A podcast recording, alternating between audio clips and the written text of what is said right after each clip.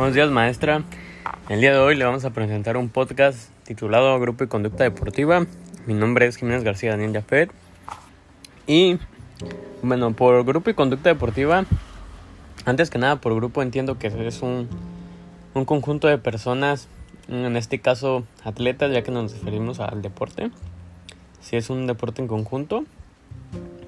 Un grupo de personas en el cual realizan una actividad deportiva y como conducta sería la forma en la que se comportan y su profesionalismo que tienen hacia las demás personas o hacia ellos mismos. Ok, para este podcast tenemos cuatro preguntas que usted nos realizó. La primera sería, ¿cómo influye el grupo en la conducta deportiva?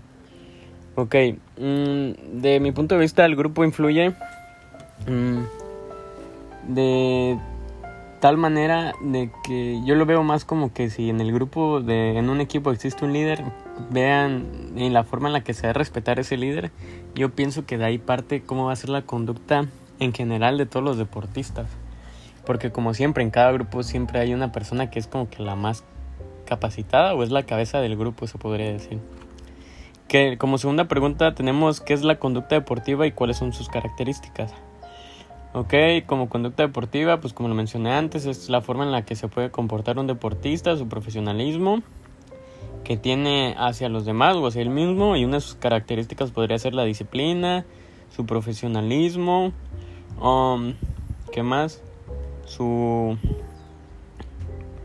su responsabilidad, mm, entre otras cosas que sean así como valores propios, ¿no?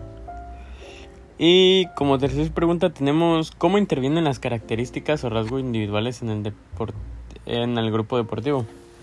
Ok, pues aquí quiero como que explicar de que si por decir en un grupo deportivo um, el líder es como que muy podría ser en este caso selectivo entre sus grupos de compañeros o así y que llega una persona a unirse a pertenecer a ese grupo y el líder como que lo hace menos pues yo creería que ahí influiría de una gran una manera negativa, ¿no?